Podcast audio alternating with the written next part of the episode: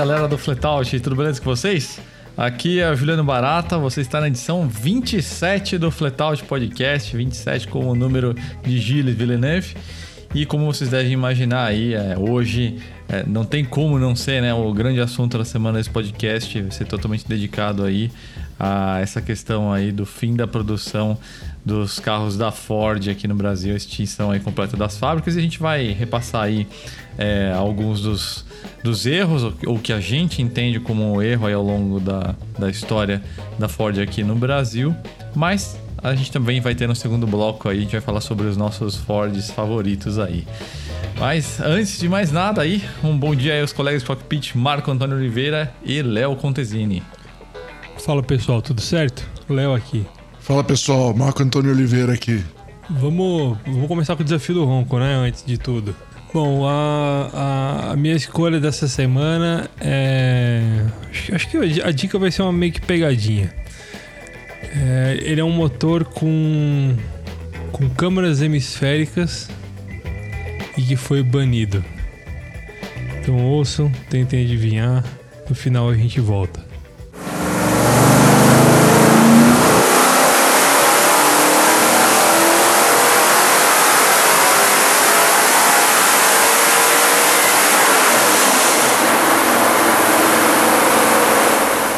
Maravilha. Caras, antes da gente começar aí a discussão, só um lembrete aí. Vídeo Club Sport essa semana, muito legal. O Mal deu um, uma acelerada aí no Mazda Miata, na Estrada dos Romeiros. Combinação mais do que perfeita aí. Vídeo exclusivo para assinantes. Você vai lá em clubsport.flatout.com.br, você consegue assistir. Aí tem um player em destaque ali dentro da home mesmo do site. Você já consegue assistir. Evidentemente aí vídeo exclusivo para assinantes. Então tem bastante coisa legal rolando aí dentro do, do Club Sport. Fica o convite aí para vocês prestigiarem. Mas vamos lá então a, ao assunto da semana. Janeiro começou aí com essa notícia muito estranha que a gente, enfim, não vou dizer que jamais pensou que iria dar, mas é, ainda é esquisito pensar é, em uma marca com 100 anos de história aqui no, no Brasil, né, ao longo com idas e vindas, mas enfim, um século de história e a gente não vai ter mais Fords produzidos aqui no Brasil, né? E essa semana a gente teve a notícia aí do fechamento das três fábricas remanescentes, né? É, ela já vinha aí no processo de, de, desaceleração, né? Em fevereiro de 2019 a gente teve fechamento da fábrica de São Bernardo, né? Então ficamos sem, sem caminhões, sem, sem Fiesta hatch. E agora a gente teve consolidado aí o fechamento dessas três plantas remanescentes em Camaçari onde eram feitos o Caio Sport, e em Taubaté, onde são feitos os motores de transmissões. Já foi anunciado o fim imediato das operações e a fábrica da Troller no Ceará vai até o último trimestre desse ano.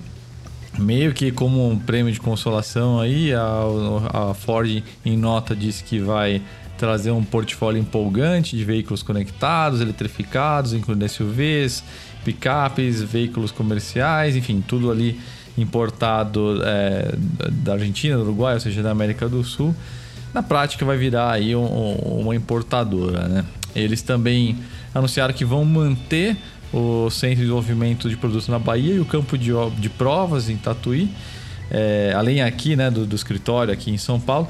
Mas é, a gente também vai conversar um pouquinho sobre isso um pouquinho mais para frente, né? Acaba gerando mais dúvidas do que certezas esses, esses anúncios do que fica aí é, da Ford, né? Então, na prática, a gente teve muita coisa que foi engavetada, né? É, mais pro fim dessa discussão a gente vai falar sobre isso, né? Havia projetos aí de, de SUVs que que muito provavelmente vão ser cancelados ou vão ser transferidos para produção em outros lugares, enfim. E na prática isso aí é meio que consolida, embrulha de forma triste uma história é, secular e que também teve muitos percalços aí pelo menos nos últimos 40, 50 anos, né? Então, convite que eu queria fazer aí para vocês são dois convites, na verdade. É, o Léo Contesini ele tem três matérias aí muito interessantes publicadas aí dentro do, do site Flatout ao longo desses últimos dois anos, né? Pontualmente aí analisando a situação da Ford. Eu vou dar o título aqui para vocês, procurando no Google vocês encontram facilmente, né? Um é o que está acontecendo com a Ford, o outro é Qual o futuro da Ford no Brasil? E esse último é Ford encerra a produção no Brasil, qual o futuro da marca por aqui. Né? Cada um aí a sua, a sua maneira acaba contribuindo para a gente entender como foi que a gente chegou nesse cenário, né? Ficar, ficar sem Ford, né? E já que falei aí no, no seu nome, Léo, queria que você começasse aí pontuando aí, o que, que você acha que foi um dos primeiros grandes erros da Ford, se a gente resgatar, começando lá da, da década de 70? Eu acho que, é, de certa forma, o, o Corcel ele foi, um, ele foi bom no começo, mas depois ele, a insistência nele se tornou um erro, né? Talvez se a Ford tivesse trazido o, Escort no lugar do Corcel, em vez de vender um, um Renault fantasiado de Escort, né, que nem eu chamo ele, é, a história da Ford poderia ter sido diferente, porque principalmente por causa da, da, da longevidade do, do Corcel e do principal rival dele que foi o Chevette, né? A gente viu o Chevette era um carro era, um, era o rival do Escort tanto no, no, no Reino Unido quanto na Europa. E mas a gente não teve ele por aqui é, e ele poderia ter durado tanto tempo ou, ou, ou pelo menos é, criado já a marca Escort desde os anos 60, né? Finalzinho dos anos 60. A Ford teria um, um produto bem mais forte do que o, o Corcel, eu acho. Então eu acho que esse foi o primeiro erro deles. Depois eles tiveram o.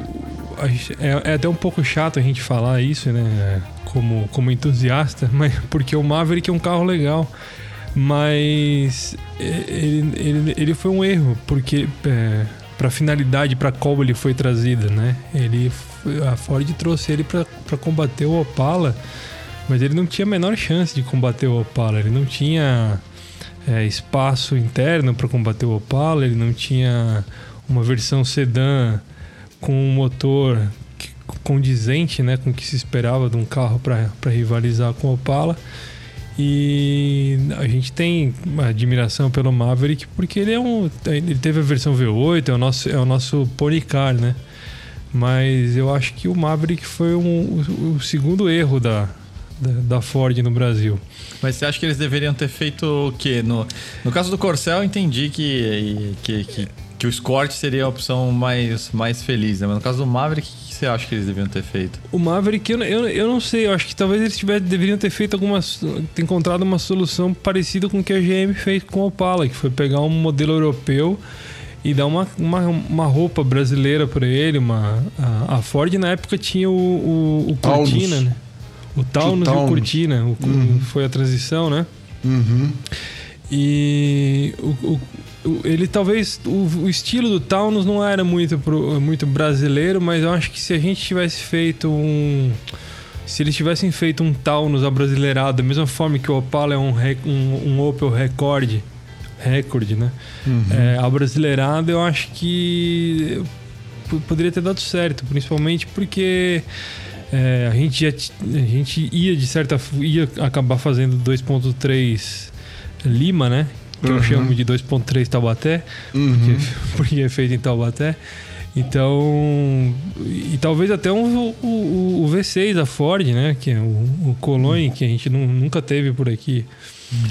Eu, eu, eu acho que o Maverick, o maior problema não é nem a escolha do produto em si, é, é o momento que ele chegou, porque o, o momento Opala, é a forma, né? Não, o Opala ele, ele chegou bem antes, né? Chegou é, no começo de, de 69. Uns quatro anos antes, né? É, ele chegou quatro anos antes. E aí o Opala ele tem um, um, Ele é um projeto mais compacto, mais leve, mais eficaz né, em todos os sentidos. Uhum.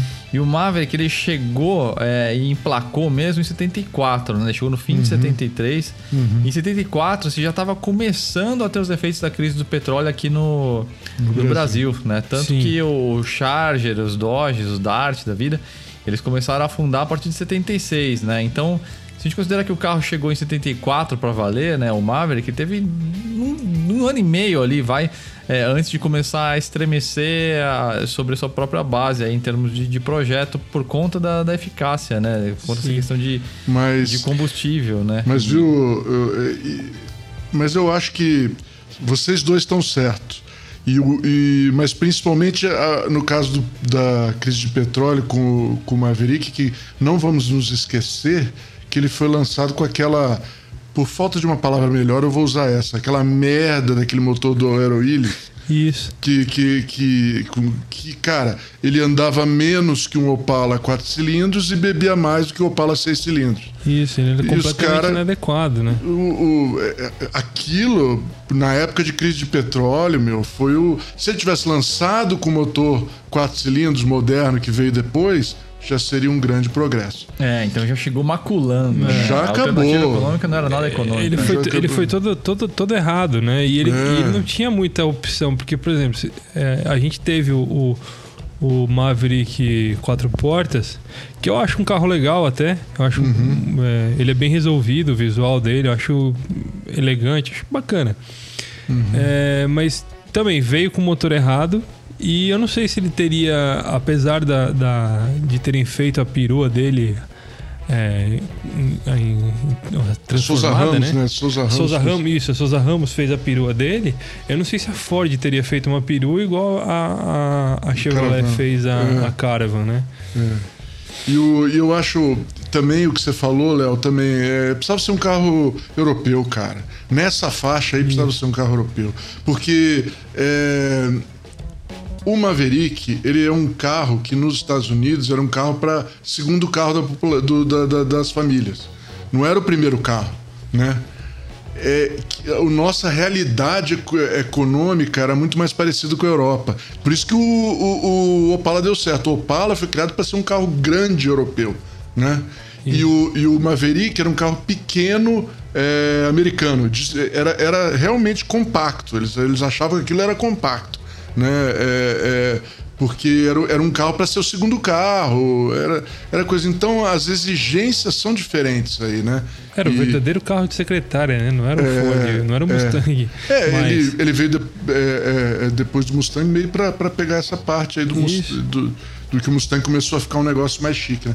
E, e- então, cara, é, ele, eu, eu, eu, eu acho que tava errado mesmo e na hora errada. Eu acho que vocês dois é, falaram, falaram duas facetas do erro do, do Maverick aí. É. E, e ele, e ele. Já o Corcel, cara, o Corcel eu concordo com você que ele demorou demais, mas. é, ele comprou a. Eles compraram a, a Willis, o carro tava pronto, pô. Aí não dá É. também, né? É, O- tem que lançar, o- tem que andar com E ele. o, o Corcel, ou talvez trazer o Escort no, na época do Corcel, no lugar do Corcel 2, né? Que Corcel- ironicamente foi o melhor Corcel. Mas o Corcel 2 também é outra coisa aí, cara. Eu tomei outro erro. Eles tinham um carro pequeno, aí eles transformaram ele em carro médio, ficaram sem carro pequeno. E o carro médio derivado de um carro pequeno. Então também não ficou um carro legal médio, entendeu? Apesar de ser bom. Eu não tô falando. Não, que foi, o e aí Corcel o, era- era o um outro erro bom. deles foi esse também, foi fazer o Corcel É. Hard Top, que é o Del Rey, né? Não sei se é dele que você tá falando agora. Não, não, eu tô falando do. O, o, o, o Corcel, ele aumentou um pouco de tamanho, né? Sim, quando fez 2, virou o Corcel 2. Virou o Corcel 2. Eles pegaram, em vez de fazer um. Eles perderam o carro pequeno que eles tinham, que era o Corcel, Isso. e fizeram um carro médio. E esse carro médio, como era derivado do carro do carro pequeno, ele ficou com motor pequeno. É, ele não, ele não rivalizava com o Passat, né? Porque não ele tinha um motor pequeno. Até 1.6 tudo bem, mas aí o Passat começou a ficar 1.8 e tal. E, e os carros. Veio o Monza 1.8 e tal, com mais possibilidades de crescimento. Né? E Que foi a idade do projeto veio rapidamente. Veio, ficou, ficou. Ainda que é, a Ford, cara, eu acho ela teve vários. Por exemplo, o, o, o Luke de Ferran, né, que, que, que tocou o, o projeto CHT, que trouxe o Escort para cá, era uma liderança que que estava interessado em fazer o, a Ford Brasil e a engenharia do Brasil e, o, e o, os brasileiros produzindo carro. É, ele, ele, ele era interessado nisso, apesar de ser um, ser um cara da Ford né, e tal, interessado nos, no, no- no- na parte é, business da Ford, ele tinha uma coisa de fazer carro é, no Brasil, era um brasileiro fazendo carro. É, é o pai do, do, do, do Gil de Ferran, né? Que ele foi. é, ele foi. Eu acho ele a maior figura da. Maior figura. É a maior figura é, da, da Ford moderna no Brasil. Porque foi ele que trouxe o Escort, ele que fez o CHT, né? Que o CHT, apesar de derivado do, do lá do, do Renault velho, ele deu uma sobrevida ao, ao, ao, ao, coisa. E fez a Pampa, fez, fez derivados interessantes, até o Del Rey, que apesar de tudo, foi uma. deu uma levantada na Ford na época. Porque também ele trouxe o negócio, as pessoas não lembram muito, mas na época que o Del Rey chegou aqui em 81, 82, a gente, todo mundo falava, pô, um carro lerdo, né? Um corcelzão e tal, papapá, papapá. Só que, Corsário, né? É, Corsário, famoso Corsário, Corsário de Otário. Mas, cara, na realidade, pro povo, pro cara que compra carro, foi uma revelação, porque. Ele, ele era chique. Cara, vidro elétrico. Você não sabe o que, que é você entrar num carro. Câmbio, câmbio automático de três marchas, ele cara, tinha. Cara, vidro elétrico, trava elétrica, ele tinha luz, cheio de relógio. Porra, meu, aquilo lá, eu vou dizer, é. eu quando entrei na primeira vez num, num, num, num Corsário, eu, eu falei, eu fiquei bobo. Eu falei, cara, que coisa legal. Eu aperto o botão aqui, só o vidro. Não, isso é verdade. O, Porra, o, meu, Rey, o Del Rey, o, o, problema dele foi quando o Monza e o Santana chegaram. Sim, foi em 84, é, 85. Não ia durar, né, cara? Não ia durar. O porque... problema dele foi ali, porque o, o, é. o, o, o Corsair Hardtop, o, o Del Rey. Hum ele foi. Ele era um. Eu, eu, eu, eu já li sobre isso, né? Vi, uhum. ouvi as pessoas falarem. Inclusive, meu avô tinha um Del Rey uhum. da primeira série. Por quê? Por causa disso. Porque ele achava um carro Cara, era com uma pala pelo Del Rey. Cara, era legal. Era legal assim no sentido de que, de que era um negócio inédito, gente. Tinha é, quatro ninguém, portas, acho que tinha teto solar tinha, também. Cara, ninguém tinha. Não, só. Cara, para pra pensar, não tinha vidro elétrico. Opala não tinha vidro elétrico. É. É, Landau não tinha vidro elétrico. É, é, quando ele chegou, nem o, nem o, o Alpha T4 tinha vidro elétrico. Ele Sabe? tinha aquela instrumentação completa do Rei, né? Também, ele era um dele? negócio diferente. Ele trouxe o assessoramento que já era comum na Europa e no, nos é Estados verdade. Unidos pra gente aqui. Foi isso que o Del Rey fez. Não é. Todo mundo fala, ah, porque hoje isso se perdeu, porque todo mundo tem isso. Todas essas coisas que ele que era novidade na época virou um negócio corriqueiro hoje. Mas na época era uma puta novidade. E por isso que ele levantou a linha, a linha a Ford na época. É, e, cara, ele deu, e, ele deu, uma força também na, na Belina, né? Quando virou o tempo que, ela, que, eles conviveram, que virou a Del Rey Scala e depois voltou a ser Del Rey Belina. Isso. Ele deu um upgrade na Belina, né? A Belina virou um carro, uhum. virou um carro chique até. É, então, era então, foi, então dá para amarrar essa história do Del Rey. Acho que então não dá para considerar o Del Rey como um erro, talvez até um acerto eu... dentro do contexto de é... ter assistido tanto tempo no Corcel, né? É, eu é. acho que o Del, o Del Rey, ele, ele é ele, também igual o Corcel. Eu acho que ele passou, do, ele passou da passou hora também. Tempo, é. Talvez se, a, se o Del Rey tivesse sido um tapa-buraco ali até 86, 87, uhum. e ali em 87 ter vindo um carro novo, Sim. Da sim. Ford, aí eu acho que. É, mas a insistência no Del Rey foi. Porque o Del Rey era bem anacrônico em 91. 90, ah, 90. Ah, não, aí já. Não, mas aí, aí a gente teve uma fase de transição da indústria como um todo, né? O Opala já era ridicularizado nessa é. época, né?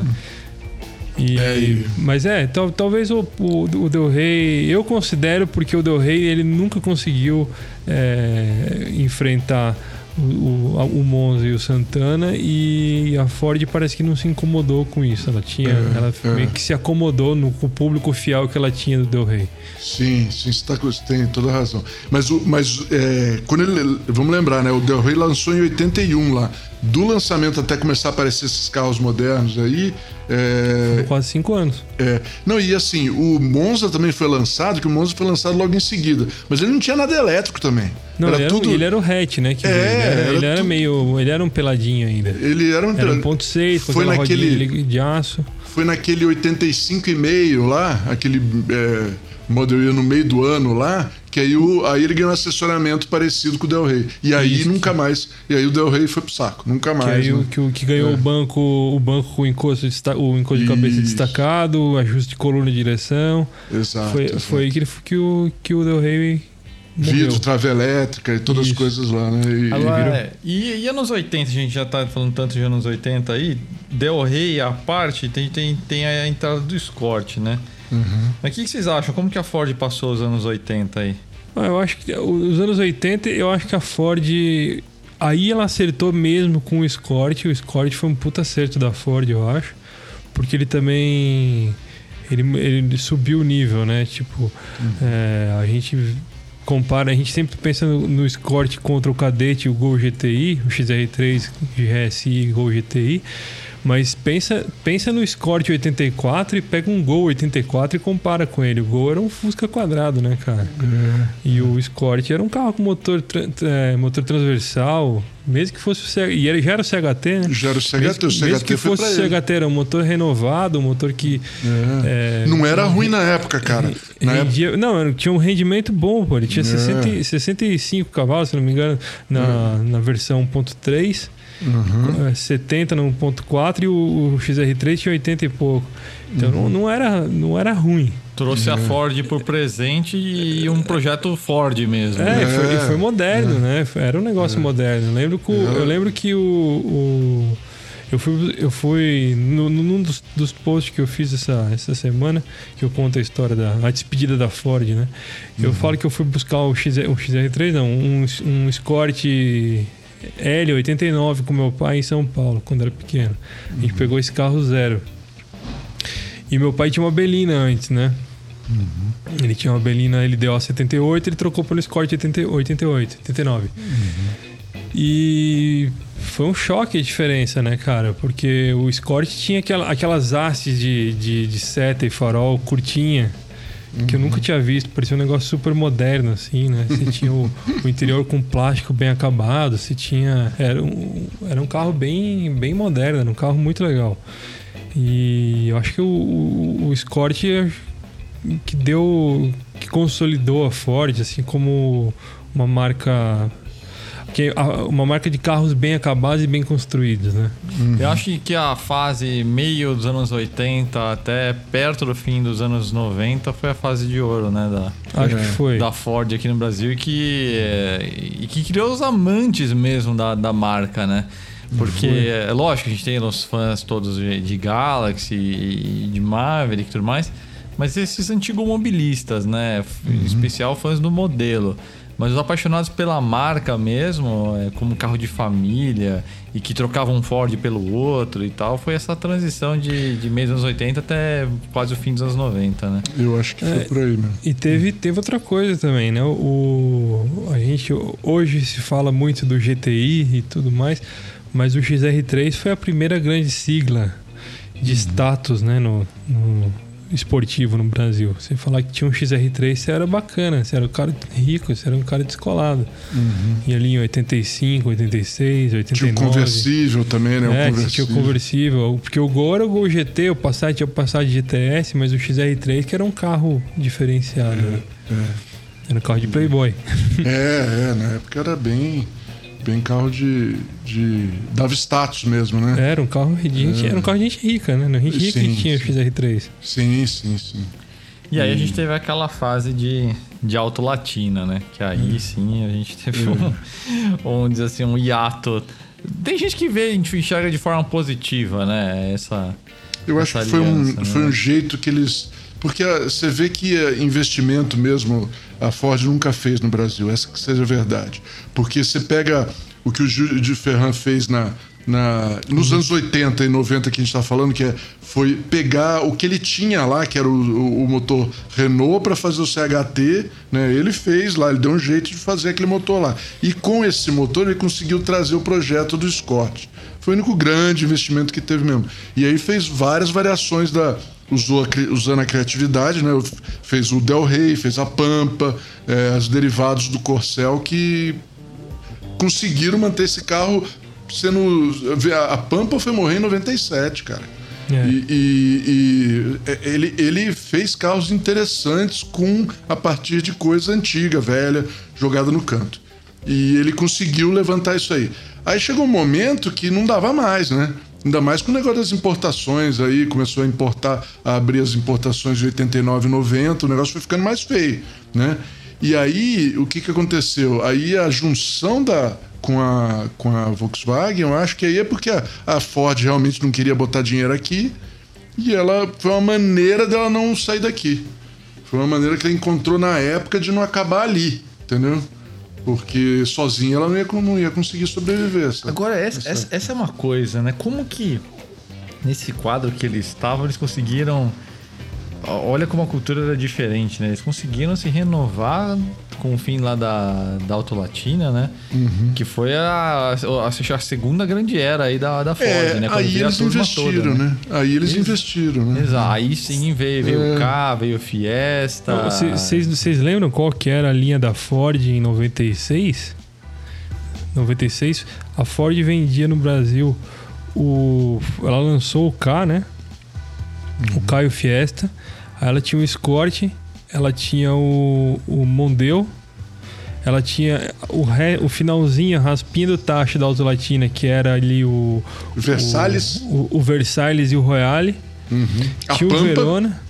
Aí ela começou a trazer o Mondeo e ela trazia ainda o Taurus e Explorer do, dos Estados Unidos.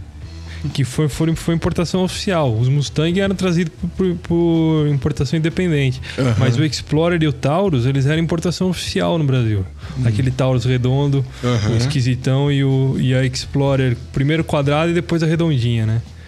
Que veio É, junto com a época- Ranger. essa Então a época Ford tinha uma linha, uma linha abrangente, completa. E ela tinha F1000 também, né?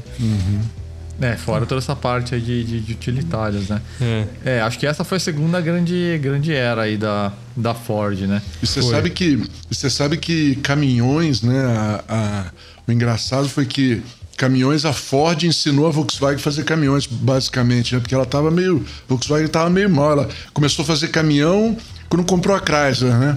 E, e fazer uns caminhões meio na meio na não fazia muito bem, né?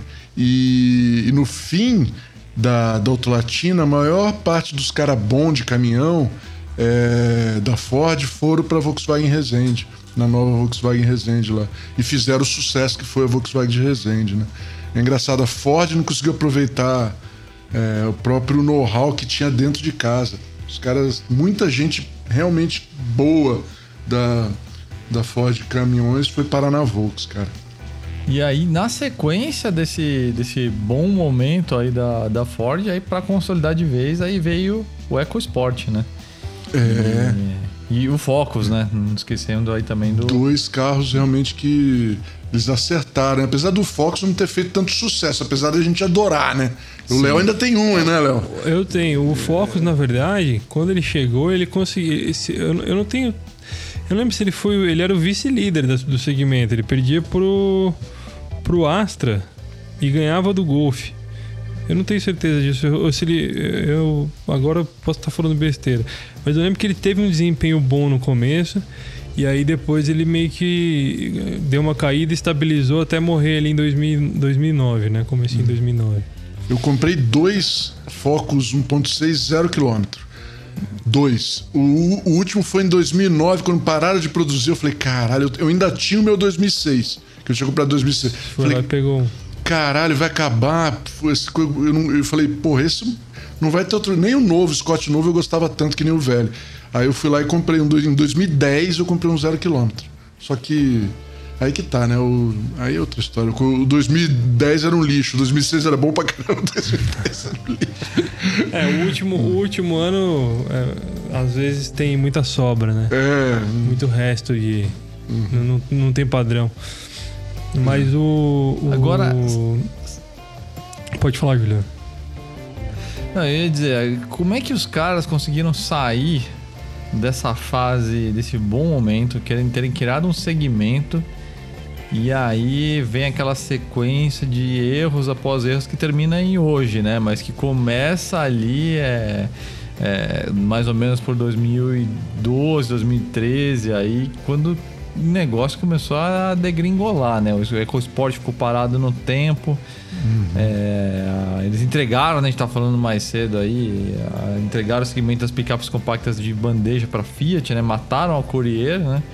É. Como é que pode, né? É uma sequência de, de Então, erros. Tem colega meu da, da- que trabalhou na Ford que fala que várias vezes eles estavam com projetos. Tinha, tinha uma Courier, uma Courier, né? É, uma Courier.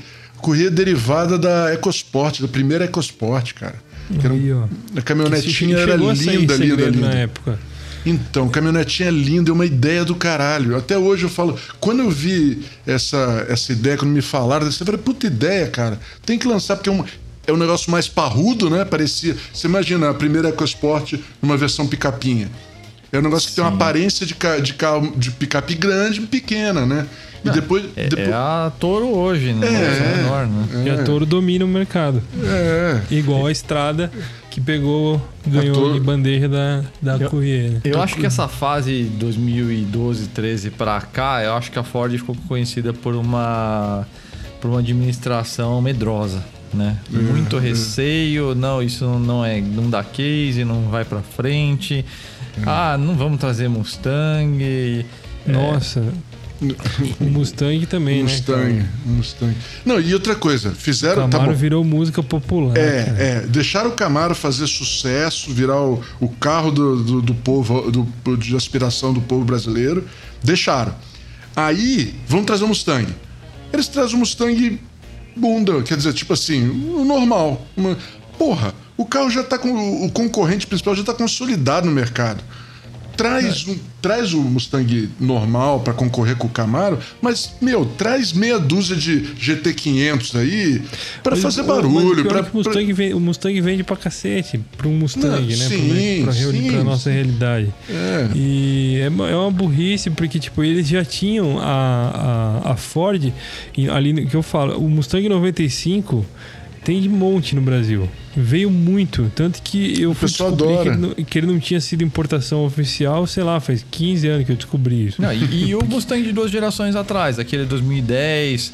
O quanto esses carros têm, é, parece que a Ford trouxe oficialmente, né? Pois é, e também. Eu, eu lembro que eu, eu vi um bullet andando na rua to- todo dia quando eu ia pro trabalho a pé, quando eu morava em Santa Catarina ainda. E tipo, porra, se tá, tá comprovado que, que tem demanda pra isso, por que, o que, que vocês estão esperando? É, e a, e a Chevrolet comprovou que tinha um business case, apesar da Ford ter negado, e aí levou 10 anos para os caras trazerem trazerem o, o carro, né?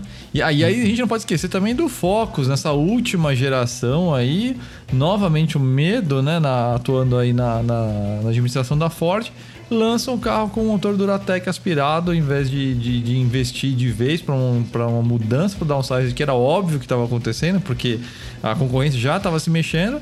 E aí, dentro do mesmo semestre, a Volkswagen chega com um Golf, né? O TSI. Aí, de sétima geração, deixou i- i- imediatamente obsoleto, né? O Focus. Na verdade, o Golf chegou antes, né? Pior ainda pro, pro o Focus. Fox chegou né? em 2013, né? Com aquela, primeiro com aquela frente esquisitinha, depois eles reestilizaram a, o- o- a frente Aston Martin É. logo em seguida. E não, não dava, não dava pra ser. Eu, que- eu que gosto do Focus, não, não, não dava pra. Fora É, o Power tira. Shift, né? Fora, a, Fora a o drama Fora do Power Power Shift. E aí é toda aquela, não só a dificuldade técnica, né, os problemas técnicos, mas toda a soberba e a Sim. forma como a Ford lidou publicamente como empresa e também dentro dos seus concessionários com, com questão de garantia, de assumir o erro, falta de transparência, uma arrogância que transpareceu em todos os lugares. Mandaram fechar fórum de, de, de, de donos de carro para tentar abafar a projeção da, do- do- dos problemas do Power X foram muito agressivos. O jurídico parece que sentou em cima da empresa ali, né, cara? E, é, e- e- e matou essa relação que as pessoas tinham com, com a marca numa época que isso ainda era muito importante. Hoje você tem já uma promiscuidade maior, né? Hoje ninguém quer saber de marca, assim, ninguém fica ligado a uma marca, né? O cara muda de carro, de marca, como com zero esforço, mas a cultura brasileira dos anos 80 até recentemente, 2010, era uma relação de solidez com a marca, né? Era a marca da família, né?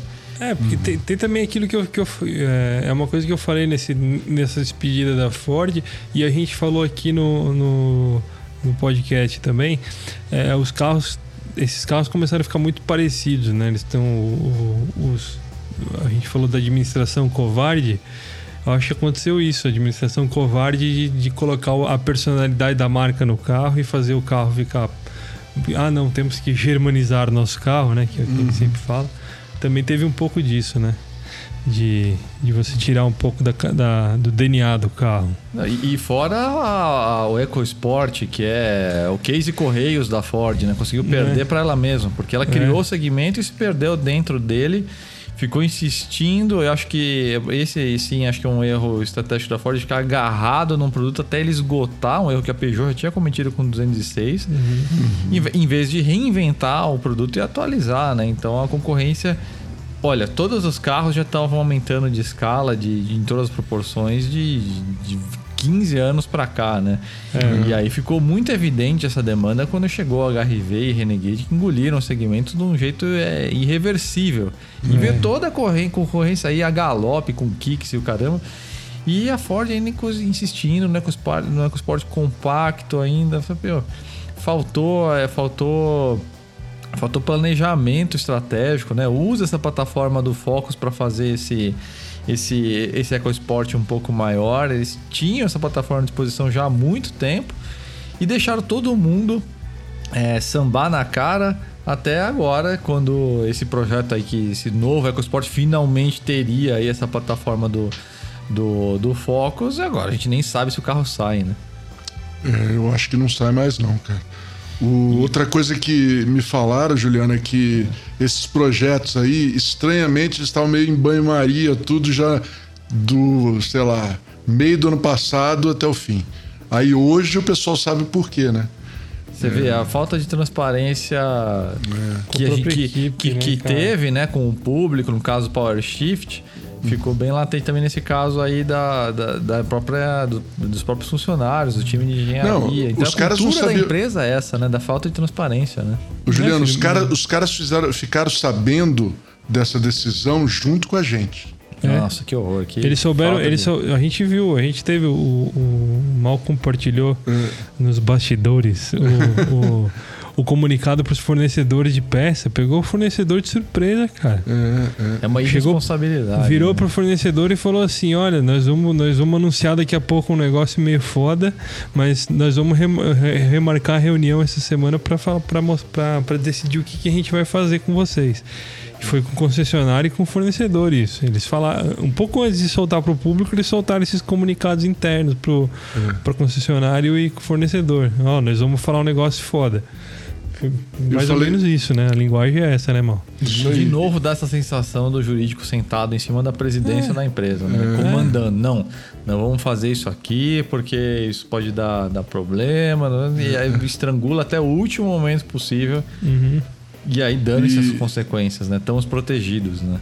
É, eu tava falando com um amigo meu que traba- trabalhou na Ford muito tempo, ele falou que o pessoal lá sabe o que, ah, o que vai acontecer agora, tal, sabe a mesma coisa que a gente aqui fora.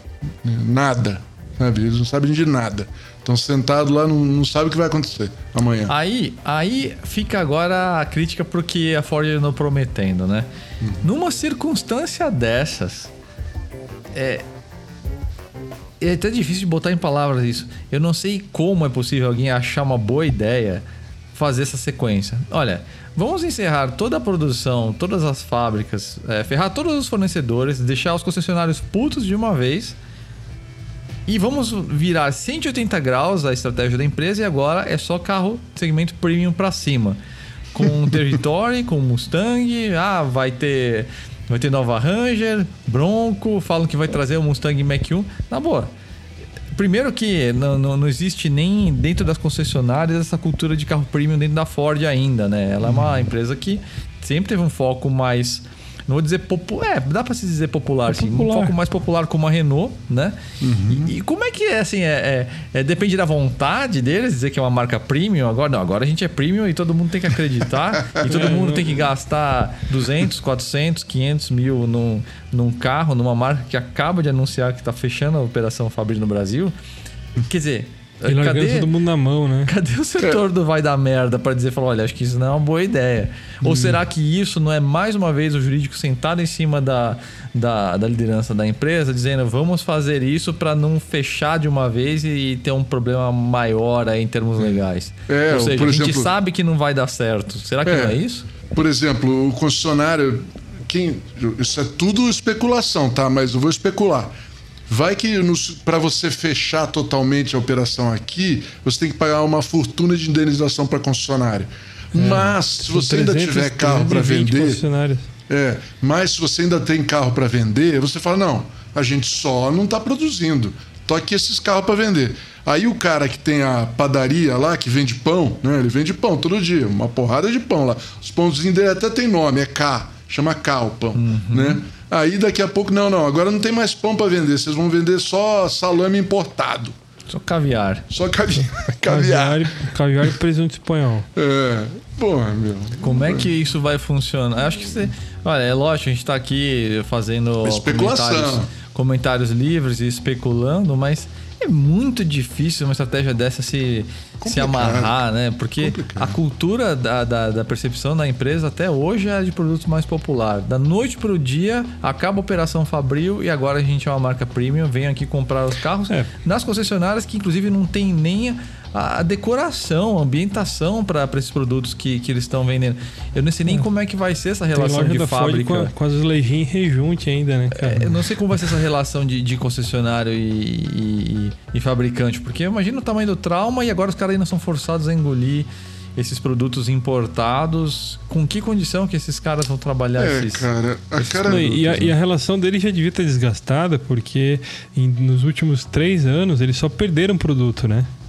Eles perderam o Focus, depois eles perderam o Fusion, depois eles perderam o Fiesta. Então os concessionários tinham que se virar com Ranger, Kai e EcoSport. E o tinha essa esperança desses três produtos novos, né? Com É, esporte, esses E, SUVs tipo, porra, aí não, vamos lá, eles trouxeram, trouxeram território, tá, é um mico, beleza, mas né, dá pra empurrar pra alguns aí. Mas e os três que vinham, porra, ia preencher o espaço, né? Que, que- O buraco que, não- que eles não têm, que eles É. E não aí tinham fica, nada. fica novamente essa sensa- essa sensação de falta de transparência, né? A seja, sensação- Estavam ali estrangulando o desenvolvimento, né? Meio que. Não, a, a imagem da marca foi incinerada, acabou. Eles- eles- foi- se, se não foi É. Não, pensar, cara, se, isso- assim- se eles não, se eles não, não, não pensaram nisso, que eu acho difícil. é, Não, eu acho que eles estão saindo, eles estão saindo, cara. Eu acho que to- toda essa. Pode, eu posso estar errado, mas toda. a- olhando de fora aqui, a aparência de toda essa operação de começar a vender a fábrica de São Bernardo. Depois e, e diminuir, aí acabar a produção no Brasil e depois para chegar numa hora sair totalmente. Parece é, é, é, é o manualzinho do, do que os caras falam, esqueci o nome da palavra. É, Winding down the Winding down, é. Winding down the Winding down, operation, né? é. Winding Winding down the down. operation. Você vai é, mantendo a operação até ser- Desacelerando ela, né? vai desacelerando você. Vamos, lá, vamos vender cá até vender. Ah, agora começou, olha, o tanto de cá que a gente tá vendendo, cá e EcoSport que a gente tá vendendo no mercado já não paga mais a fábrica, então fecha. Ah, vai ter que Aí negociar fecha. contrato novo de fornecimento. É, Ó, é. eu acho que. Eu tendo a concordar com vocês por um- uma, uma análise conta de padaria com todo respeito aos, aos padeiros aí é, do Brasil. Mas é o seguinte. Como é que é uma operação? Eles prometeram que vão manter o Centro de Desenvolvimento de Produção na Bahia, o campo de provas de Tatuí e esse escritório aqui em São Paulo. Só pensando nisso, como que uma operação dessa se mantém importando Territory, vendendo Mustang, vendendo Bronco e Ranger? Não tem nem volume para você ter caixa para manter esse, essas, três, essas três operações. Então, não tem muita lógica, assim, né? Não, não existe isso. Você que me, me diga uma importadora que tem uma infraestrutura dessas. Não existe. Não, Nem, a, nem, a, nem fabricante tem Alguns fabricantes não têm uma estrutura dessa. Exato, é exatamente. É um A privilégio Caoa de não tem uma estrutura dessa. Então, como é que você enxuga, o, como o Mal bem disse aí, tira a padaria, tira os, os pães quentinhos? Como é que você vai pagar vendendo Mustang, vendendo Bronco? Não- então, é muito difícil acreditar que esse campo de prova de Tatuí, e esse desenvolvimento da Bahia vão, vão, vão seguir. É, a operação, de forma geral, fica difícil. Né? Provem-me que errados, né? Espero que a gente esteja equivocado aqui, mas é difícil manter uma perspectiva de fé É- com uma é estratégia dessas, né? É difícil, principalmente quando você quando você analisa racionalmente as promessas da Ford, porque é, eu vejo nossos colegas aí falando do ah, picape Maverick vem para concorrer com a Toro. Hum, Como? Como que ela vem para concorrer com a Toro? É um carro que vai vir importado do México com motor. Ela não tem, ela não tem motor, ela não tem um Duratec aspirado. A plataforma dela foi feita por, por 1.5 turbo e o 1.2.0 turbo. Deixando novamente evidente o erro lá no Focus, É, como era para é, ter nacionalizado isso há muito Sim, tempo. Que não, não são feitos em Taubaté, nunca foram feitos em Taubaté. Aí você tem o. o acho que um. O, eu, aliás, eu não sei de onde que é feito o 1.5 Dragon. Se o 1.5 e o 1.0 são feitos em Taubaté. Que eles, o EcoBoost 1.5 é, o, é, a, é a, a versão turbo do, do Dragon, né? Mas, é, beleza, você tá, é um, a, a, a picape Maverick é uma picape que vai custar ali, o pessoal está estimando, entre 20 e 25 mil dólares. Sem chance, vai chegar muito caro aqui. Com o dólar a 5,60. Chega a 200. Tranquilo. 200. Como é que você vai concorrer com a Toro? A Toro parte de 115 pau. 95 pau, né? A Toro. É difícil. Como é que você vai concorrer com a Toro Diesel? Não, não vai. É, eu acho até que tem um público aí, mas vamos lá, né? Pra pagar uma operação não rola. E né? aí, e aí como, é que ela faz, como é que ela fica em relação à Ranger? Vai canibalizar a Ranger? Vai oferecer duas picapes de propósitos diferentes com o mesmo preço? É difícil. Por que, que você deixa de comprar uma Ranger 3.2 diesel, que é um puta motor com puta câmbio, com um visual muito mais legal, para pegar uma picape monobloco 2.0 turbo? Não faz sentido. E, e, o Bronco é a mesma coisa. O Bronco, quando a gente começou a fazer cálculo ali aquela vez que eles falaram que iam trazer a, a Territory e colocar mais três carros no meio ali do entre a EcoSport e o, e o Territory, ah, o Bronco vai chegar para substituir o Fusion. Não vai chegar para substituir o Fusion. Muito mais o Bronco, caro.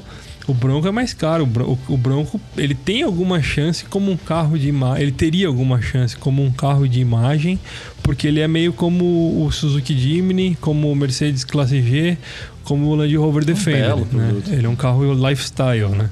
Que eles, que eles falam. E ele teria alguma chance ali por. Eu acho que ele teria alguma chance ali por 220, 230, talvez até 250 pau. O, o Bronco, né? 2.0 turbo. É, mas a Ford não podia ter queimado o filme como ela queimou. Ela, ela incinerou a marca, a imagem da marca. Ninguém vai pagar 250 pau num Bronco do, de uma marca que, que acabou de dizer: "Ah, se fode aí, galera. né? Não tem como. É difícil. Não, e, e acho que esse, essa história, esse triste fim da história da Ford no Brasil é. a- o crédito tá todo aí na, na liderança aí, porque o line-up é bom, lá fora tem produtos, tem tecnologia de powertrain, eles criaram um segmento que hoje é o principal ganha-pão de todas as marcas, os caras conseguiram perder para eles mesmos, assim, se perderam, o medo imperou, o excesso de, de, de planilhas imperou, faltou arrojo, e o mesmo arrojo, inclusive, que criou o EcoSport, né? Pô, É? como é que você faz um, um business case de um, eco, de um carro como o EcoSport? Não tem como, cara. Você põe a faca entre os dentes e vai. Você não- É. Como é Não que você- você, existe, faz né? análise de um segmento que não existe? né? Ah, é, e foi, a- foi uma a cagada deles foi putz, se, se- se eles segurassem o, o Kai EcoSport ah, até até conseguir colocar pelo menos uma dessas novidades aí que eles estavam desenvolvendo e aí tira o K, mantém a- o Eco, vai fazendo uma, trans- uma transição gradual, ninguém percebe, né, cara? Você vai É. fervendo a água ali. Mas é, acho que chegou tarde demais, porque mesmo sem, se a gente considerasse, se- desconsiderando a pandemia, é, a reação já estava vindo a cavalo. A- os novos motores aí de, de Renegade e Compass estão vindo com tudo aí, tá para sair do forno. Já teria provavelmente já entrado no mercado se não fosse a pandemia e É, aí pandemia eu novamente eles é não estão a volta atrás. Entendeu? Esse é o Duster- problema, eles estão sempre Turbo, tardes. Renegade Turbo, Compass Turbo. Eles estão É. sempre atrasados, essa aqui é a droga. É. Parece É, que eles eu- esperam a concorrência se consolidar para dizer, é, realmente tem um business case, vamos fazer. Aí você chega, já é tarde, né, meu? É, eu não sei, eu não sei que, o, quando que eles acharam que esse ter- território seria uma boa ideia, né, cara? Eu acho que aí ninguém- já mostra o desespero da. Aí, aí já é aquela coisa do, da bola de neve, já, o Chefe, negócio chefe, rodando. tive uma ideia, né? Eu fico, eu fico imaginando o cara chegando assim né, no escritório. Chefe, chefe, tive uma ideia. Vamos pegar aquele carro chinês colocar a marca Ford e vender no Brasil. Vai dar certo. É, eu acho que foi o seguinte, acho que a gente tinha. é, Novamente, mais uma especulação aqui. Teve esse atraso desses produtos novos, o negócio tava feio ali. Eles, puta, precisamos colocar alguma coisa no mercado urgente. É isso que tem? Foda-se, vai ser isso aí então. Porque ele tem essa cara de tapa-buraco como um product placement, né? É, é, para mim é meio transparente que quando esses SUVs que não vão chegar mais chegassem, o território ia acabar ficando sem espaço, né? É, até, até por porque ser um um produto deles- importado, enfim, não ia Um ter desses como. novos supostamente seria um a, a segunda geração do território. Então, é, acho que ficou meio isso, já meio que na base do, do desespero, né? Essa própria estratégia de deixar a marca mais premium, né? Nessa última, nesse último sprint, eu acho que já era uma ação meio desesperada, né? E acabou virando um remendo para vamos dizer assim, como, como o Mal comentou, não, não acabar com a operação de uma vez. Mas eu não acho que eles é, decidiram trazer esses carros importados todos de uma vez agora para servir de consolo, mas eu acho que já foi uma ação desesperada tentando é, reposicionar a marca porque o que eles estavam fazendo não estava dando certo, né?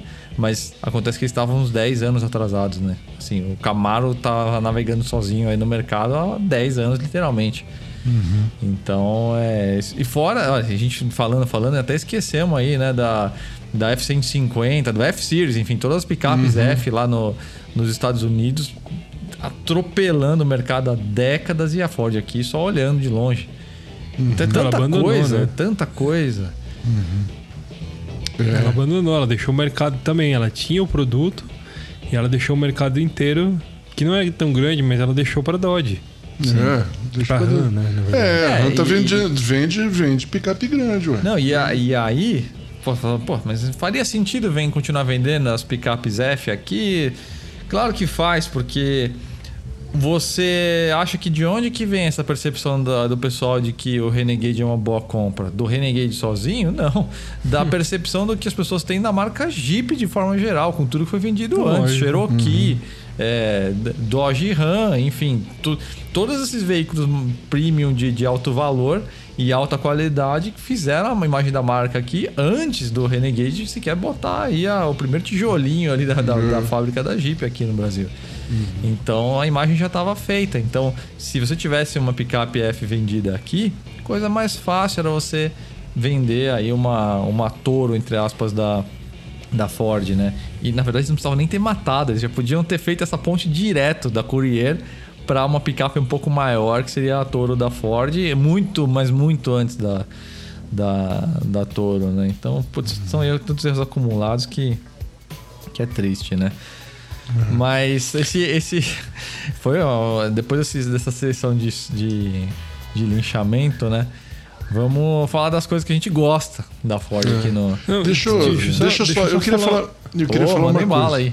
Eu queria falar um negócio, é, antes de a gente acabar essa história. Tem muita gente falando aí, eu tenho ouvido, principalmente nas redes sociais e tal, falando, ah, já vai tarde, não vai fazer falta, É mal, mal empresário é, é, tem que se fuder.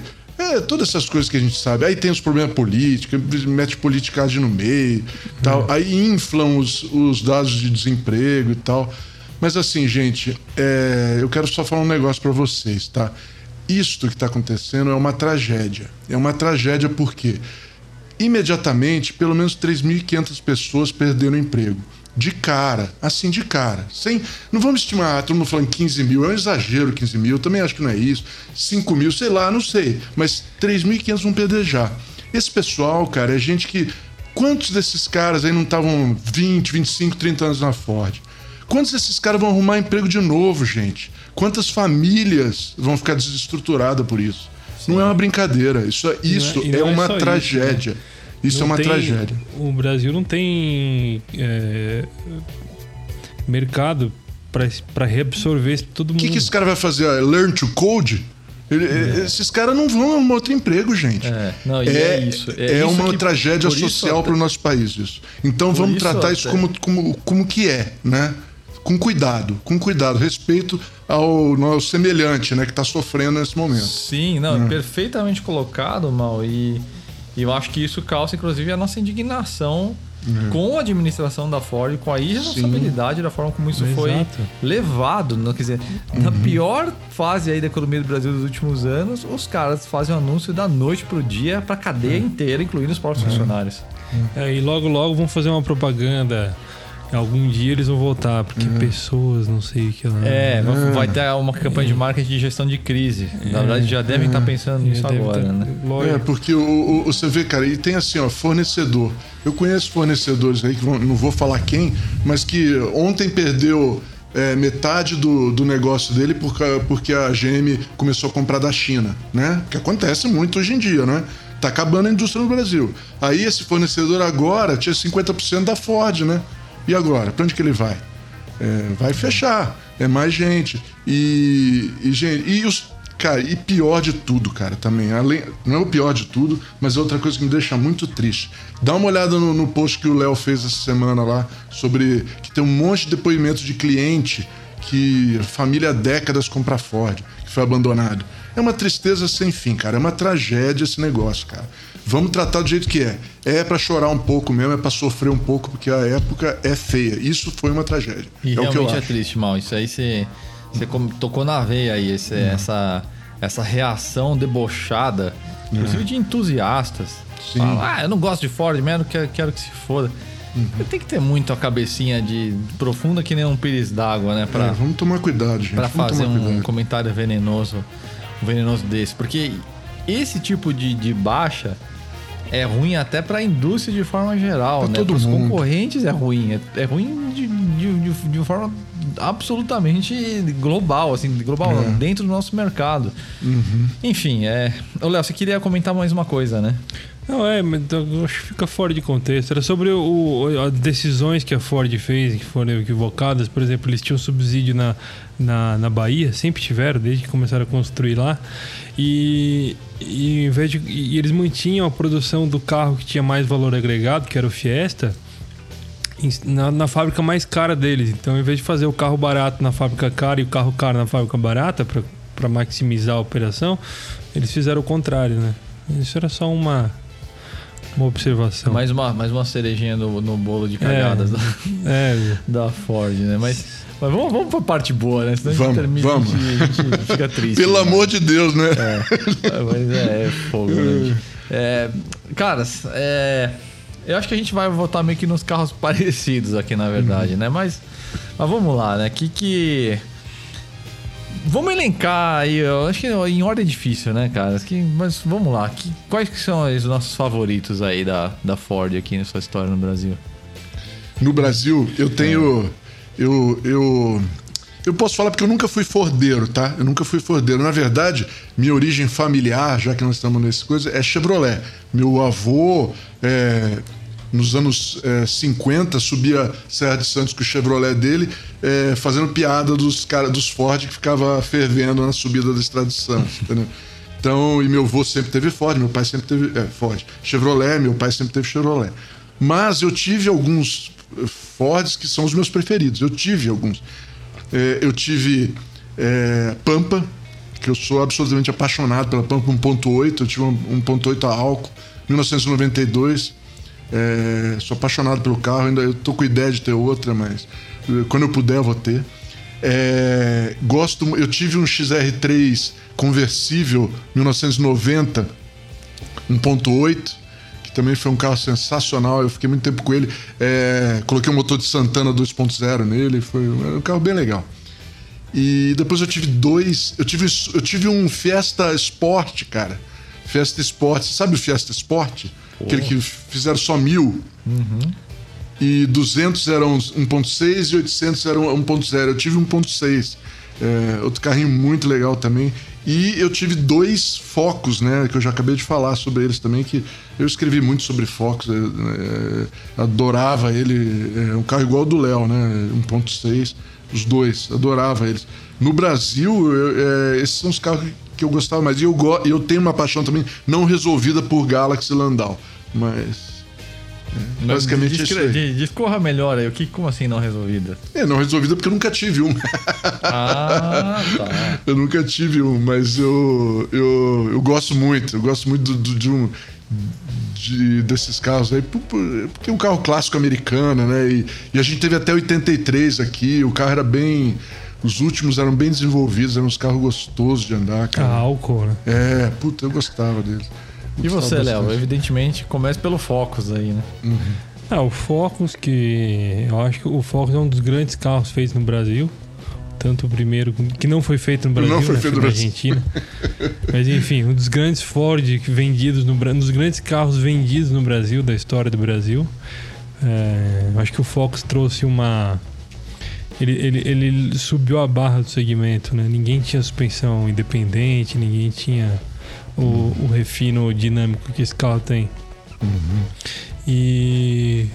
Mas eu gosto, sempre gostei. é, eu gosto de to- todos os Ford, na verdade. Eu não curto muito o. o o Galaxy não consigo ver ele como um, como um Ford como os outros, porque ele é ele é diferente dos outros. Né? Os outros Ford são padrão europeu e esse- o Galaxy é muito americano. Eu não consigo enxergar ele como, como O Ford que você Ford. gosta, né? O Ford. É, como aquela, o que eu falo de, de, de ser familiar, né? Aham. O, você entrar no, no Focus e que eu, eu até comentei, às vezes eu abro o porta-mala do Focus, eu, eu sinto o cheiro do, do porta-mala do Del Rey do meu avô. Aham. Não sei se é, se é o, que material que é, o que, que é, mas eu percebo esse cheiro às vezes. E, Tem a ver. e igual o Volkswagen, Volkswagen também, todo Volkswagen tem o mesmo cheiro, né? Uhum. carro alemão dos anos 90, vocês vocês sabem o que eu tô falando. E, mas eu curto todos, cara. Eu curto, curto a Belina. Não, não curto o Corcel 2, mas gosto da Belina. Gosto do Del Rey, gosto do Escort. Adoro o Fiesta, o Fiesta Rocan Mark V. Ou 4,5, né? Tem gente que chama de 4,5 tem gente que chama de 5, que é o, o famoso Fiesta Gatinho. um baita de um carro legal. É, o motor Zetec Rocan 1.6 é um, um belo de um motor, apesar da válvula termostática dele. mas é um motor bom, de, um motor que desenvolve bem. Se você pegar os motores mono, motor a gasolina, ou mesmo 1.6 a álcool que saiu no Escort, né?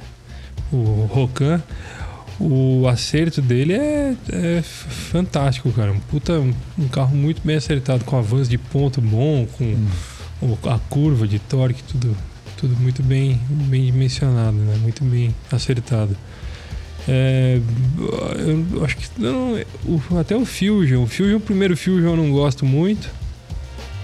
O segundo Fusion eu já acho legal e o terceiro eu acho legalzinho também, o, o- o Fusion Aston Martin, né? Curto também as F1000 dos últimos, das últimas que saíram, acho muito legal, aquela com farol com a grade cromada, né? Uhum. Com farol dividido. Parecido com o da Ranger da mesma época. Curto as Ranger, mas não aquela Ranger. As Ranger tailandesas eu não gosto, aquelas que ficaram. Vieram ali em 2000, 2000, 2010, 11. E a, e, a primeira fase da atual geração não, não curto muito, não. E curto a F100. A F100 eu acho que é uma das picapes mais bonitas que a Ford que já fizeram no Brasil. De todos os tempos, não só no Brasil. A- a- aquela F100 com a grade partida, bipartida, né? Com o farolzinho redondo. Aquela, F, aquela F100 eu vejo uma de vez em quando por aqui, eu fico desejando ela. Acho que em geral, eu gosto de qualquer coisa deles.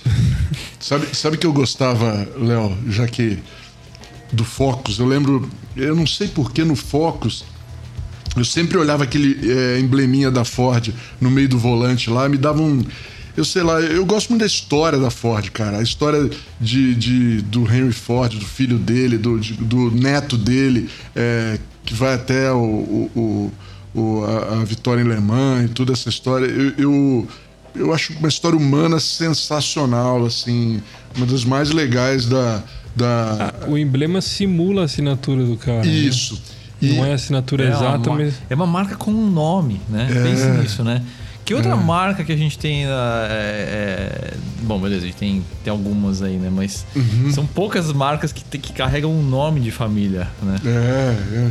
E que ainda são, são da família, né? É, tem mais isso também, né? Que eles são. Ele, é- é- ela é da família ainda, né? Grande parte dela. E eu, eu não sei porque, eu olhava nesse volume porque eu acho que o emblema era muito bem feitinho, o do Focus. É, né? Ele era bem fei- pequenininho no meio do volante, mas muito bem feitinho. Eu olhava sempre, sempre me dava um certo assim, porra, cara, que legal, né? Que tô com um carro tão bom com essa marca que significa essa tanto, joia, né, né? cara? É, eu gostava muito disso. Os É carros, besteira, eu vou falar mas dois gostava. aqui, até para não me alongar muito, mas. Falo dois carros que eu tenho uma história pessoal, assim, é, uma relacionada ao trabalho e outra relacionada à minha vida como entusiasta, né? Eu tenho uma, uma relação muito próxima aí com o Maverick por dois motivos, na verdade. Foi o primeiro V8 que eu dirigi na vida. Foi no começo dos anos 2000, isso. Era um carro que tava lá na Suspen Técnica, um LDO Dourado. Acho que era inclusive de um dos donos lá.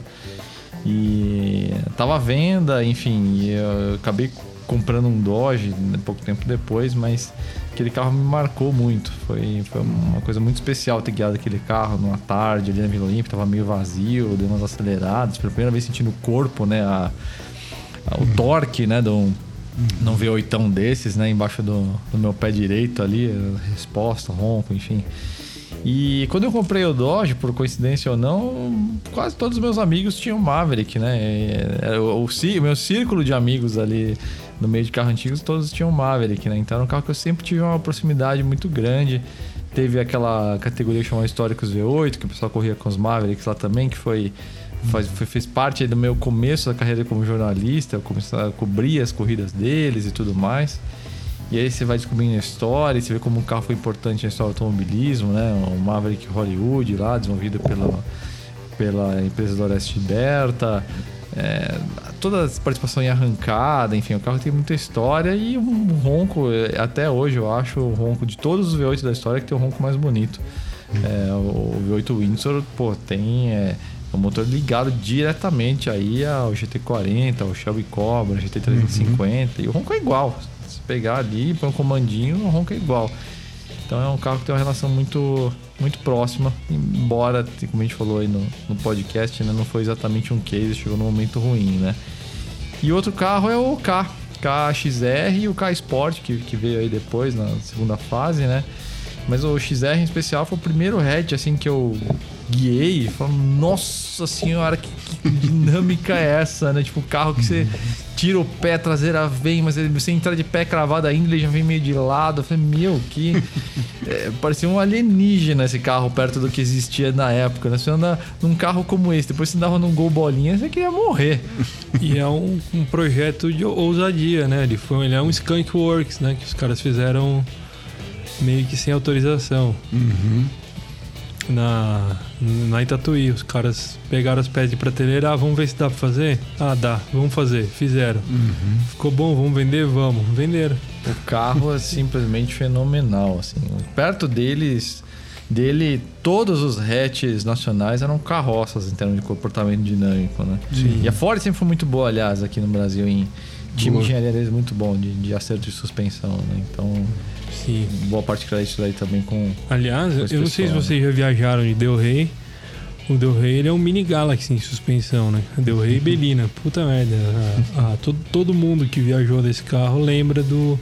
Eles falavam molejo, né? Da época. Sim. Molejo. Falava do, do molejo do carro. É, porque o carro tio, era confortável demais. Meu tio teve uma, uma escala na época. Eu adorava entrar naquele carro só pra ficar mexendo no reloginho digital, né? Que aquela, nos anos 80 era a coisa mais legal, era o relógio digital, né? Seja no é. carro, seja no pulso, né? Então. É. E quem é que nunca pulou o banco pro porta-mala, né? É. é uma... Era muito legal. É. Ah, e, eu tenho um outro carro que eu queria, eu queria mencionar, que o, o Mal já falou e eu concordo com ele, até uma coincidência nossa. O Mal teve uma Pampa 1.8 álcool 92 e eu não tive, mas eu usei ela, que era do meu avô. Uma Pampa 93 álcool. Um pouco, ela, ela vinha com motor 1.8S. Uhum. É o conjunto mecânico do Gol GTS, só que era uma picape, né? Uma picape uhum. antiga e leve. Então. Era muito é legal. Um, um carro que, se, se, à primeira vista, você não dá nada para ela, porque, porra, é uma pampa, é o carro do entregador de gás, né? É. Mas é um carro divertido demais, É sabe? muito, bom. É muito tipo, bom. ele tem o banco inteiriço de vinil. A minha tinha o banco inteiriço de vinil. Hum. Direção sem assistência. O, você escuta o. Quando você, você esticava a marcha, pegava um trecho de reta e depois uma uma, uma a, a, subida da, da Ering, você conhece, Juliano? Sim. Tem aqueles hairpins malucos vale ali. Pro, pro ouvinte em Blumenau. Isso, uhum. pra quem não sabe, em Blumenau tem um, o famoso Morro da Companhia. Aquilo ali é uma subida de montanha. Uhum. Então eu pegava um trecho de reta e depois essa subida de montanha com a, com a pampa todos os dias. Então você esticava mais, você ouvia o barulho da admissão. Era um negócio bem envolvente, assim, porque o carro não tinha filtro, né? É. Não tem isolamento, não tem nada. Era um... Ah, pampa. Vocês Ai. têm essa relação tão romântica com a pampa e eu tenho uma história muito nojenta com a pampa. Eu preciso contar. que é muito bizarro, mas eu não tenho como pensar em Pampa, Pampa sem lembrar disso. Foi uma coisa horrível. É, meu irmão teve uma Pampa, meu irmão mais velho, né? É, eu era bem moleque, eu tinha uns 12, 13 anos e tal. E, e, enfim, aquela época todo mundo bebia pra caralho e tal, né? Ele devia ter seus 25 mais ou menos e tal. E ele tinha um amigo que vivia lá com, com ele e tal. E porra, nessas baladas, não sei o que, encher a cara, não sei o que, o cara passou mal. E Ai, aí ai, ele vomitou, né? Tava dentro do carro. E aí ele abriu o vidro, só que ele não conseguiu terminar o processo de, de, de abrir o vidro para vomitar. E aí parte do vômito caiu na canaleta do vidro. Ai, do, do carro, Deus. dentro do vidro ali, né? no, do canal do vidro, né? Fora a parte de- da porta de dentro, mas a Ai, maior parte do vômito Deus. foi pra fora. Mas caiu um bom bocado ali no, no, no canal do, do vidro, né? E o que acontece? Cara, aquele Nunca carro mais ficou pra limpar. sempre. O que, mano? Nunca mais conseguiu limpar, né? Não, merda. nunca mais. O carro ficou pra sempre cheirando a vômito. Eu lembro do cheiro, do cheiro ácido daquilo. E Ai, toda vez que você fechava o vidro, subia um pedacinho diferente de, de- de vômito, cara. Cara, era a coisa mais nojenta. Naquela época, vai lembrar, carro não tinha ar-condicionado não sei o que. Então você tava naquele carro a 50 graus, aquele cheiro ácido. E aí você subia o vidro, um pedacinho amarelo escorrendo ali no. Meu, que coisa. Eu lembro do cheiro disso até hoje, cara. Então eu vejo você se derretendo de amores por Pampa e na minha cabeça fala o nome Pampa, bem essa história, cara. Que eu, eu tinha que, maior, boa parte das vezes, carona pra levar pra cá e pra lá, pegava com, com, com esse irmão, ele, né? né? Então eu tinha que lidar com esse vidro, cada vez com um pedacinho de vômito, toda hora. Caralho. Então é doido, né? Isso marcou. A minha história com o Pampa não é tão legal quanto Não é tão legal. Ai, que foda, Mas meu. Vamos, vamos, vamos mudar de, de assunto que eu tô ficando enjoado. Só de contar. Tô... Tô lembrando. A gente até esqueceu aqui da- das matérias de destaque do, Ah, é. do site. Manda, manda bala aí, gente, antes da gente entrar com, com a rádio. Rádio Vai lá. Léo. Eu vou deixar as três que o Juliano citou, que são as da Ford, né? Acho que já é suficiente, porque o pessoal tem que ver e também vejam a despedida da, da Ford, nossa deusa Ford como a conhecemos. Esse foi Eu pedi pro. Conversei com o pessoal, os flat outers que tiveram relação com a Ford. E cada um deu seu depoimento, tem várias fotos de época lá, acho que ficou bem legal. isso Só pra galera encontrar legal. aí, ó, tô até com as abas abertas aqui.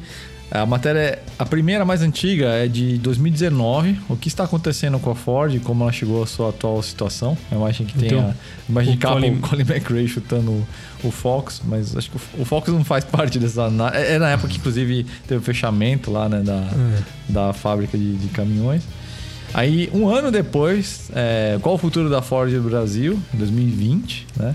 Com o Territory. É, e com- exatamente com, com a questão do território ali no destaque. E aí agora, essa semana, né, anteontem, a, a Ford encerra a produção no Brasil. Qual o futuro da marca por aqui? né? Então, seis meses depois, sete meses depois aí da, da penúltima, penúltima matéria, né? É, e aí a última que é a do. A do Nossa Deusa Ford como a conhecemos. Ah, que é muito legal, que tem depoimentos Que- do, do, Isso, do, esse- dos esse é fãs, dos muito amantes legal. das mar- Foi da, da publicada marca. na quarta- quarta-feira. Muito Tem legal. foto. Isso é pra gente época, pegar uma- ficou pegar- legal, ficou um negócio meio. É, esse é pra gente pegar uma, uma, cerva- uma cervejinha e chorar pela Ford. Chora um pouquinho. É fogo, né? E você, Mal? É, essa semana eu vou botar. Teve um que eu, eu gostei muito de fazer que é um, um assunto obscuro, eu adoro assunto obscuro. É, é, é o prédio voador. Schuller Overfinch, o nascimento do Super SUV 4x4. Conta uma história que eu descobri, que eu não conhecia, na verdade, descobri há pouco tempo atrás, lendo um livro aí, que é a história dos, dos Range Rover é, da Overfinch que eu não sabia, mas vieram da Schuller. Schuller é uma indústria de, de prensa. Praticamente toda a prensa hidráulica de estampagem é, da indústria automobilística vem da Schuller hoje em dia, né? É, é, é. E eu falei, porra, como é que eu nem sabia que ela tinha feito conversão de, Land- de Range Rover, né? Mas fez e, e, e, é, e foi um dos primeiros é, SUV que realmente eram rápidos, que hoje está muito comum, né? Não sou muito bom de curva, claro, mas assim, pro uso normal, né? Pra estrada, para ser confortável e rápido em estrada, e uso diário e tal. É muito legal essa história. E como eles fizeram isso, o que tiveram que mudar no Range Rover para isso, que hoje, na verdade, a Range Rover pegou isso e, e, e, incorporou no carro deles, né? E a outra é uma que eu botei a primeira parte de uma história que vou terminar é, em breve, que é a história do, dos Porsche 4 em linha, né? A, pa, primeira parte que é do 924 e do 944. É, logo, logo vem outra parte, mas vejam a primeira aí. Beleza, gente? Boa. Bom, galera, agora vamos para a Rádio Flatout. É, tradicionalíssima aí, playlist já está imensa. É, e, aliás, eu esqueci de comentar aí no começo do, do, do episódio, né? Quem está sentindo falta do Dalma aí, ele, semana que vem ele está de volta aí teve as suas férias aí agora, por isso que no começo do ano ele não tá, tá participando tanto do site quanto do, do podcast, tá, gente? Esqueci de comentar aí no comecinho do programa. É, para essa semana aí, eu vou trazer aí uma música de um, de um artista que é visto aí como um dos fundadores do rap, mas pensa em rap, né? Pensa em anos 90 e tudo mais, mas a gente tá falando de um cara aí fez seu sucesso na década de 70, bem no começo da década de 70, um cara que misturava aí funk, soul, raiz mesmo, jazz fusion e ele é visto como um dos fundadores do rap porque em algumas músicas é, ele já tinha essa apresentação da letra aí de forma mais falada. A música mais conhecida com esse formato aí dele interpretar a letra The Revolution Will Not Be Televised, é o Gil Scott Heron, mas a música que eu vou recomendar não é a The Revolution, é Home Where Is the Hatred Is, de 1971. Já é uma pegada mais mais funkzinho, mais, mais jazz fusion mesmo, gostoso de ouvir, legal para ouvir passeio aí com um carro antigo, aí um passeio qualquer aí à tarde. Então fica aí essa recomendação aí para essa semana.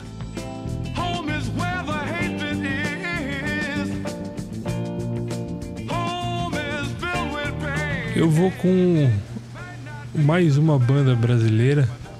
Acho que quase não tem música brasileira, né? Acho que as duas que a gente colocou foram, foram minhas. A galera odeia, né? A gente, eu, principalmente cheio dos anglicismos, não sei o quê. Quanto menos música, né?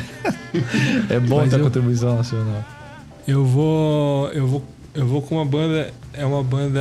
É nova, né? Uma coisa. Música recente. Como todo mundo já falei, todo mundo já deve estar sabendo que eu tô alternando sempre uma velhinha e uma novinha.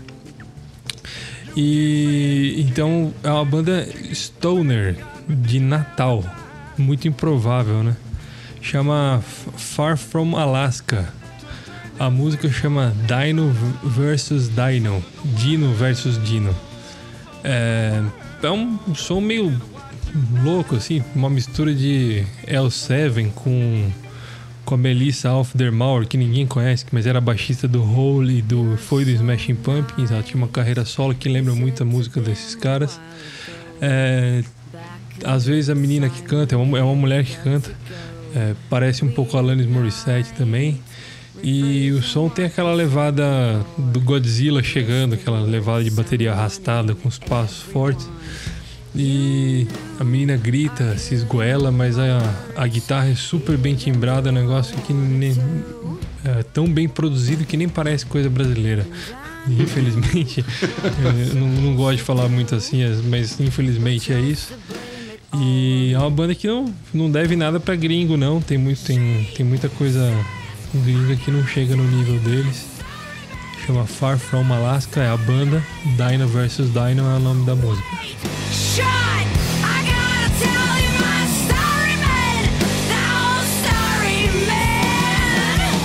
Boa, e já manda bala aí no desafio do ronco. É, o Mal tem que fazer a música dele ainda. Ô, Mal, já te engoli. Atravessou, hein? É que eu não falei mal qual é a sua. tá vendo quando a gente tem os nossos padrões, a gente deixa de Tá vendo? Aí já, já deu uma cortada aí no Mal. Então eu vou lá, Mal, qual é a sua?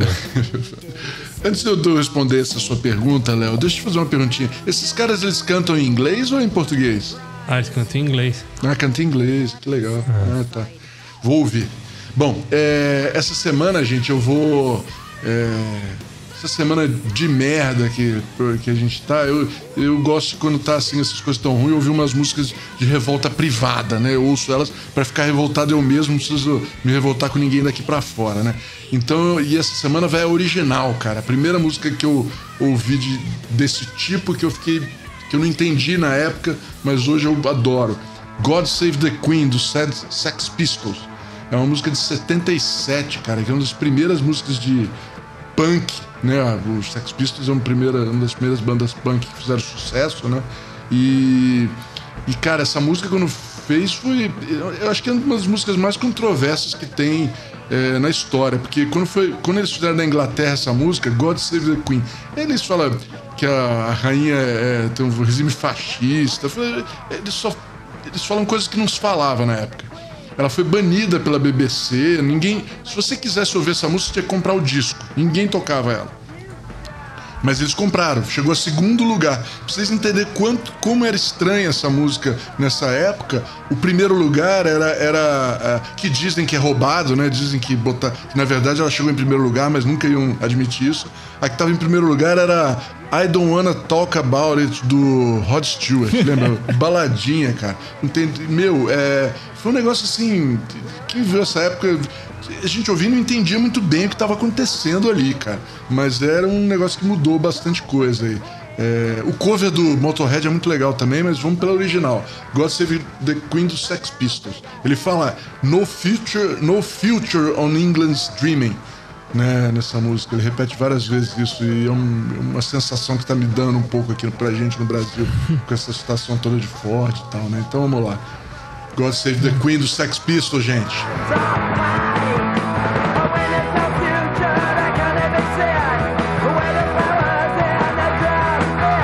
Nessa mesma época, o, o, o, Paul McCartney colocou a, a valsinha escocesa dele, o Bow of Kintyre, ah. também no topo das paradas, para contextualizar o negócio. Né? A, a, valsa escocesa com gaita de fole, de repente Sex Pistols. Sex Pistols. Foi isso. Né? Cabelado gritando lá, tudo cru, né? Muito legal. O Sex Pistols é foda, cara. É, se ouve a letra hoje é meio esquisito, né? Meio, meio ficou datado, mas eles são foda, cara. Eles são foda. É, foi a época da Inglaterra, a Inglaterra grevista é. sem, sem futuro mesmo. É, isso aí. É, eu vou então com o desafio do Ronco agora, sim. É, eu vou deixar mais uma dica, vou repetir a primeira, que é um motor que foi banido e tinha câmaras hemisféricas. E a segunda dica é um, ele ficou famoso em um, em um sedã, na versão coupé de um sedã grande que a gente teve no Brasil tem, acho que foi o carro mais emblemático que, que usou esse motor, apesar do banimento dele. Ouçam mais um pouquinho que eu já respondo.